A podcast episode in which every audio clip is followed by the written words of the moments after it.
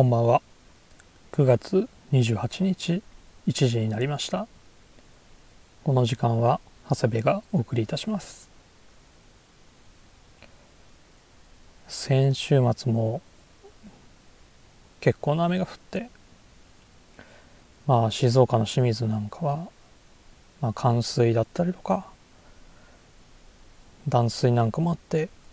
まあ結構な被害だったみたいですけど。まあ今日あったね国葬の問題にね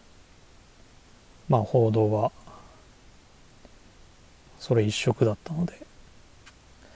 まあそれに隠れてなかなかその被害状況っていうのはね報道されてない感じでしたけどもまあ自衛隊の支援も入るみたいですのでこれから復旧に向けてまあ向かっていけばいいなと思いますね。まあ日曜日は晴れましてもう日中はね夏のような暑さ日差しだったんでもうここぞとばかりにもう洗濯しましたがまあそれ以外は相変わらずコツコツとコラージュを作って過ごしておりましたまあ古本関連のね催事も結構いろいろあったんですけどもまあ今はぐっと我慢しているところでございます。まあ新橋のね SL 広場でも今開催中ですけどね行きたいんですけどね。ちょっと今は我慢します。まあコラージュやってる以外はねあの、まあ、前もちょっとお話ししたんですけどまあ僕の住んでるね、まあ、団地がもう築35年とかもうそれぐらいの古い建物なのでまあ大規模修繕のね一環であの配管を取り替えないといけなくてですね。まあそれがリフォームぐらい大掛かりな工事がまあ解体から配管変えて復旧までまあ1週間、まあ、これがねあの各都にあの入るんですけどまあ配管通ってる難度だったり、まあ、下駄箱だったりとかあとキッチンですね。あのキッチンのあのシステムキッチンの引き出しも全部空っぽにしないとあの配管変えられませんのでまあそこ空っぽにしたりとか。まあでもねそれをねどこに置いとくんだっていう問題もありまして。まあとなると必然的に家の中をねちょっとずつ片付けていかないとまあもう何度なんか本当に本棚が4本とまああとはね衣装ケースが10個ぐらい入ってたりとか。でも物パンパンですのでね。それも全部開けて空っぽにしないといけないので。まあ断捨離ですかね。してまあ粗大ごみで捨てれるものは手続きをしてなんてこともしてました。まあ、今僕がねあの作業で使ってるデスクはもともと長男がまあ小学校から中学校の間で使っててまあいらないねものそのまま棚に入れっぱなしでまあ使ってたんですけどまあこれを機にまあ不要のものはね全部捨てましてまあおかげで僕の作業デスクは、まあ、長男の荷物がなくなってまあすっきりしてね。まあこれから作業がコラージュのね作業がはかどりそうな感じがしております。まあカッターマットっていうねあの紙を切ったりする時に敷くあの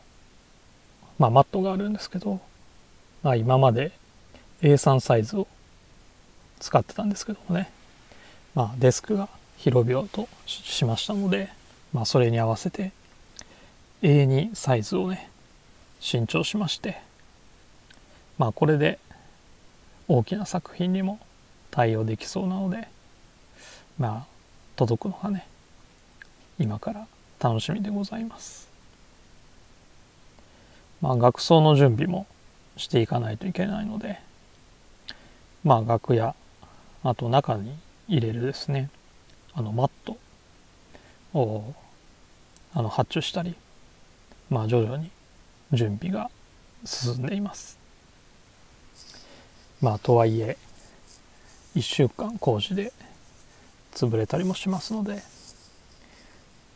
ちょっと焦ってもいるんですけどもね。まあ少しずつ間に合えばいいかなと思います。まあ大相撲もねまあ終わりまして。えー、上位陣の不甲斐なさもあって序盤から荒れた場所でしたが、まあ、その中で優勝したのが37歳もう鉄人の玉鷲ですね。確か6場所制になってからは最年長優勝ですかね。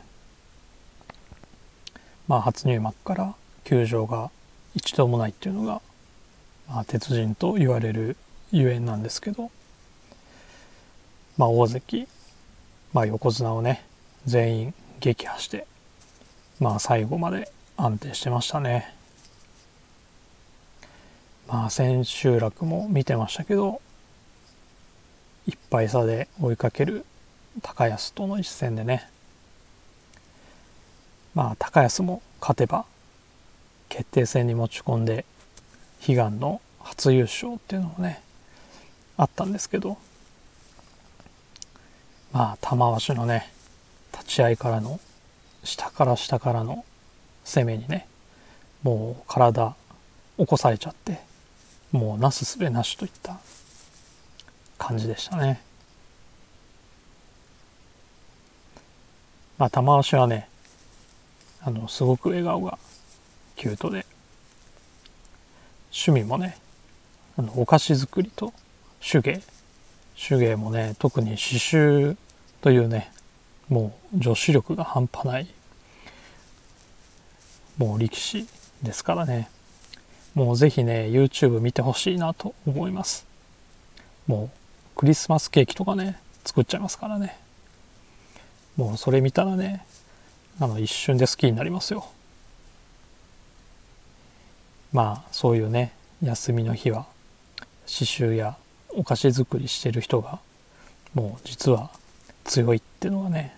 ギャップがあっていいですよね。まあまだまだ体動きますし何歳までできるか注目ですね。怪我しないようにだけ頑張ってほしいなと思います。まあ序盤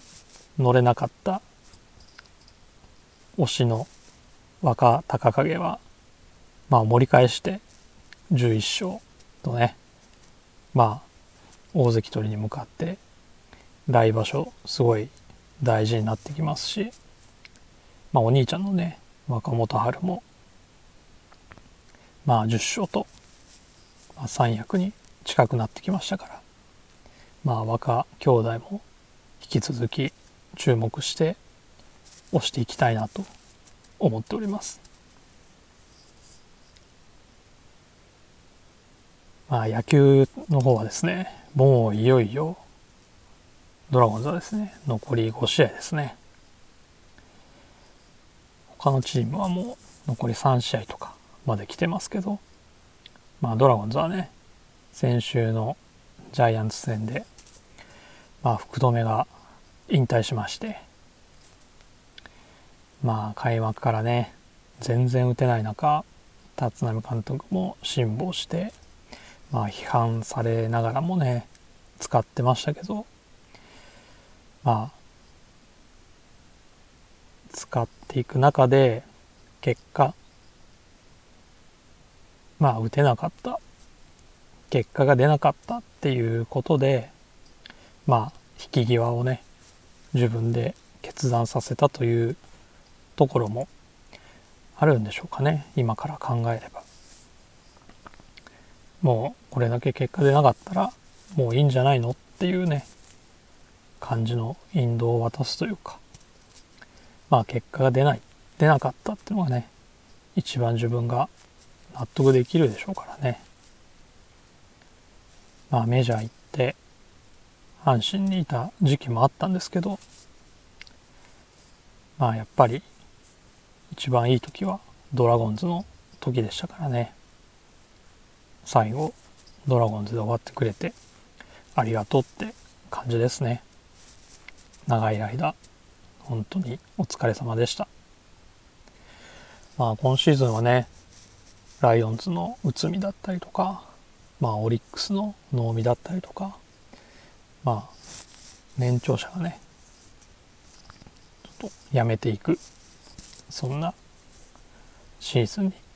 なってますね。まあ若手にも積極的にアドバイスしてくれて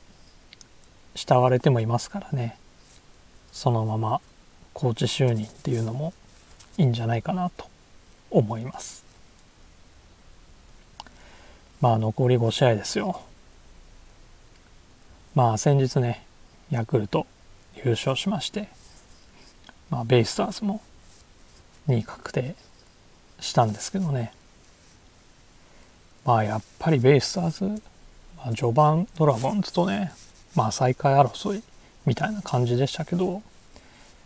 まあやっぱりあれだけ打てれば2位までいけますよね。はい。なんであの打撃陣がいて下位にいるんだろうってずっと思ってましたからね。まあ2位が決まりましてまあ3位争いですね。ここがもうクライマックスに進めるかどうかのところなんですけどもまあ苛烈というかまあ今ややこしいことになってますね。まあどのチームも、まあ、自力で3位に行けない他の状況次第っていうのがまあ他力本願シリーズなんて言われてますけど、まあ、ドラゴンズに関してはまあまず全勝が必須です。その上で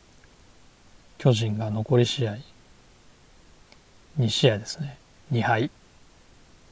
阪神広島残り3試合で1勝2敗っていうのが、まあ、ドラゴンズが3位に上がる条件ですね。だからまだ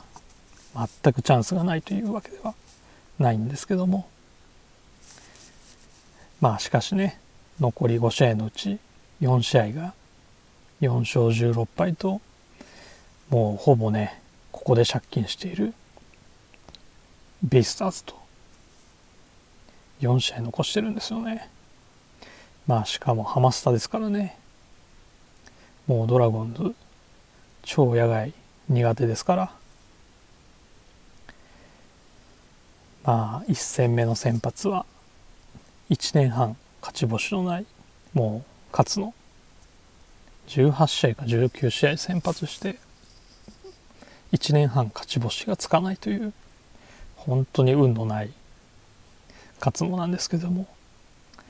で2戦目がもうね後半全然調子の良くないもう初回必ず失点するもう柳。まあ3戦目と4戦目はねもう今やもうエース格の高橋宏とあと9月のね月間 MVP が、まあ、確実と言われる10勝目をと規定回数にね乗るかどうかっていう小笠原なので、まあ、3試合目4試合目はちょっとね安心感もあるんですけどまあなんといっても負けられませんので1戦目と2戦目本当に頑張ってほしいなと思います。あと報道ではね10月のもう最終戦のカープ戦の先発がネオっていうのがありましたがまあどうなんでしょうねまあ順位が確定したらって話ですかねもう広島戦までに1回でも負ければもうドラゴンズの、えー、クライマックスはないのでまあそうなれば最終戦ネオが先発っていうのもあるんでしょうかね。まあでも最終戦勝ったらドラゴンズクライマックス出場って試合でネオが先発してったらですねこれもめちゃめちゃ盛り上がりますけどね。もうドラゴンズはねカープには勝ち越してますのでベイスターズ戦勝ち続けてねそこまでいければいいですけどね。まあ先週スキマプラスの藤井と高田もねカープの話していましたけどこの最終戦はね見に行った方がいいんじゃないかなと思いますけどね。まあもしかしたらカープがこの試合でクライマックス決めるかもしれませんしね。いずれにしても盛り上がること間違いなしの試合になると思います。まあとはいえねドラゴンズは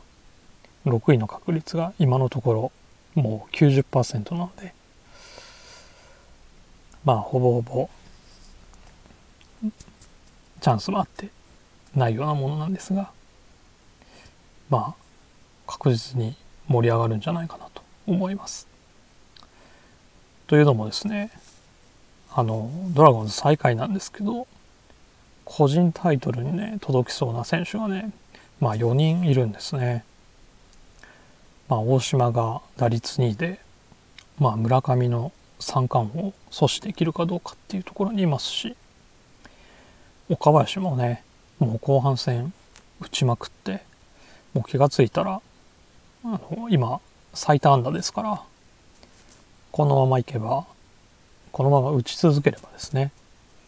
まあ最多安打のタイトルも3年目にして高卒3年目にしてね狙えますし、まあ、あとは中継ぎのねロドリゲスのホールド。あとは抑えのライデルマルチネスのねセーブを。まあこの2つに関してはねまあ終盤であるある程度の点差内で勝ってないといけないっていうのが条件なんでまあなかなかね難しいところもあるかもしれないんですけども。まあ3位争いにが終わればその後はね個人タイトルの行方がどうなるかというところですね。はい。ではそんなところでそろそろ始めたいと思います。長谷部慎之介の「オールナイトビームスプラス」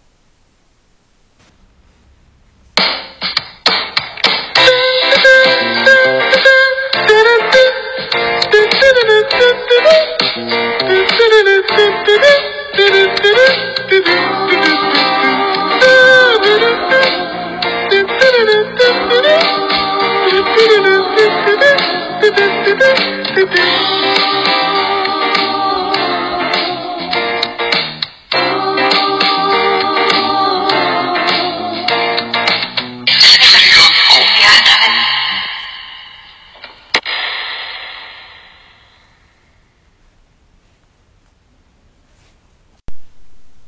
の番組は変わっていくスタイル変わらないサウンドAll Night BEAMS+ supported by Shure。音声配信を気軽にもっと楽しく。 stand.fm 以上各社のご協力で BEAMS+のラジオ局プラジオがお送りいたします。はい。では早速今週のウィークリーテーマです、えー、今週は世界に一つだけのシャツ、えー、いよいよ今週末からスタートするインディビジュアライズドシャツのカスタムオーダー会。さて皆さんはどのシャツを着ますか？柄やストリットフィットや襟型一つとして同じものはないからナンバーワンにならなくてもいいもともと特別なオンリーワン。ということでですね、えー、インディミのお題イベントにクローズアップしたテーマとなっております。まあいよいよ始まりますね。まあ今回の exclusive fabric は60年代にカリフォルニアで見られたカラフルなサーフボードの配色がデザインソースとなった bold stripe。太めのストライプ。ですね開拓時代のワーカーのドレスシャツをイメージしたリジットデニムシャンブレーってことでこれはどちらも楽しみですね。僕はですねまあせっかく作るなら今お店に並んでいないようなものをね作りたいので何ですかね。まあラウンドカラーのクレリックでピンホールあり。まあ柄はですねタッターソールともう一枚ロンドンストライプでいきましょうかね。まあ無地のブルーもいいんですけどね。はけ目のね柄がとかがあれば無地のブルーもいいなと思います。最近ねあのー、クレリックシャツってやってないですしまあましてやねあのピンホールカラーのシャツなんかまあないですからもうこれはねオーダーでしか間違いなく手に入りませんね。実は昔一度ピンホールカラーでオーダーしたことあるんですけどまあその時はね上がってきたら穴開いてなかったですね。すげえ楽しみにしてたのに。まあでもそこもねアメリカ製のいい加減さだとね思ってまあその時はそのまま引き取りましたね。あのもちろんお客様であればあの時間いただきますけど預かった上でちゃんとあのピンホール開けてねあのお渡ししますのであのご心配なくいてくださればと思います。まあクレリックシャツにねタイドアップしてもうサスペンダーしたらねもう気分は分かりますよね。もうマイケル・ダグラスですよ。ウォール街のね、まあ、あれはワイドカラーでしたけどまあクレリックシャツの象徴的なイメージでしょうかね、まあ、僕は前もおすすめしましたけどベストスタイルでコーディネートもいいかなと思います。まあこれからコーデュロイやハリスツイードのベスト入荷してきますのでまあそんなのに合わせたいなと思います。パンツナはねデニムとかいいんじゃないかなと思いますよ。毎回ねエクスクルーシブな記事が出ますのでまあそこに注目が集まりますけどもまあ襟型やポケットカフスの仕様なんかもね遊べますのでまあ是非スタッフに相談しながら楽しんでいただければなと思います。まあ基本生地がねコットン100なのでまあ洗濯後の縮まも考慮して少し大きめでオーダーするのがいいのかなと思ったりもしますまあその辺りもオーダー会のベテラン揃いが揃いですのでねあの的確なアドバイスもらえると思います。まあ、女性の方もぜひこのオーダーイベント活用していただければなと思います。会期はですね。有楽町が10月1日土曜日2日日曜日。翌週の8日土曜日9日日曜日10日の月曜日。でその翌週がですねえっ、ー、と神戸ですね。今回関西も開催します。10月15日の土曜日16日の日曜日22日の土曜日。23日の日曜日となっております。神戸のですね15日16日に関しましては、えー、先日有楽町からプラスのバイヤーになりましたカリスマ柳井がですね、えー、お手伝いに伺います。まあ移動してきていきなりの一人出張ですがまあ彼もね有楽町で6年オーダーイベントやってきましたのであの的確なアドバイスを皆様にすることができるんじゃないかなと思います。まあ先日のねリミテッドストアには柳井参加できませんでしたのであのぜひこの機会に柳井に会いに来ていただければなと思います関西圏の方ぜひよろしくお願いいたします。はい。今日はですねちょっとまあいろいろバタつきましてコーナーの準備全くしてませんでしたのでこの辺でお別れしたいと思います。レターを送るというページからお便りを送れます。ぜひラジオネームとともに話してほしいことや僕たちに聞きたいことがあればたくさん送ってほしいです。メールでも募集しております。メールアドレスは bp.hosobu.gmail.com bp.hosobu.gmail.com ツイッターの公式アカウントもございます。beams アンダーバープラスアンダーバーまたはハッシュタグプラジオをつけてつぶやいていただければと思います。では明日のスキマプラスの回もぜひ聞いてください。それでは今週はこの辺でまた来週。